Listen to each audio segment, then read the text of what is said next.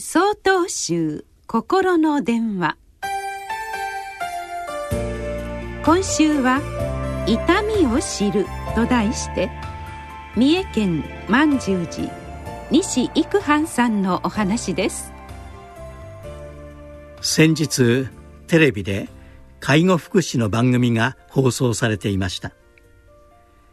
介護を志す生徒たちに講師が今日家に帰ったらこのおむつを履いてそのまま排泄してみてください。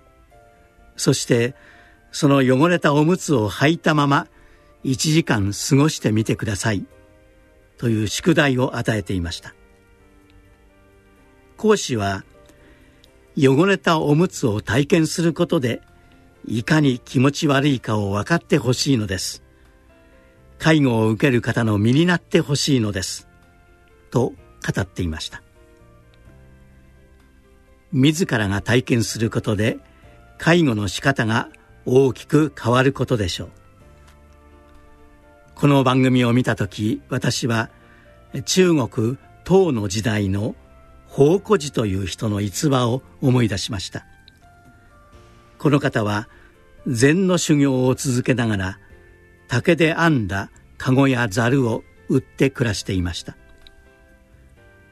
宝庫寺には霊将という娘がいていつも町まで一緒に籠を売りに行っていました。ある時宝庫寺は道でつまずいて転んでしまいます。すると霊将がとっさに宝庫寺のもとに駆け寄り同じようにつまずいて転びました。宝庫寺が「お前何をしているんだ?」と尋ねると霊将はお父さんを助けようと思ったのです」と答えました。普通転んだ人を助けるためには起き上がらせようとするものです。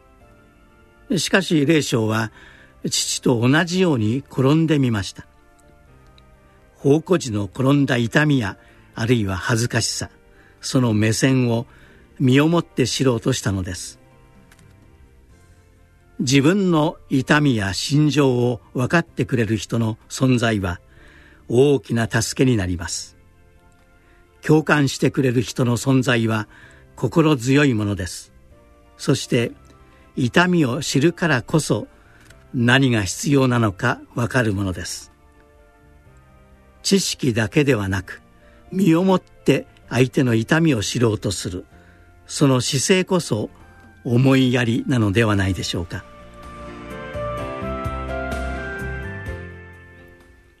月17日よりお話が変わります。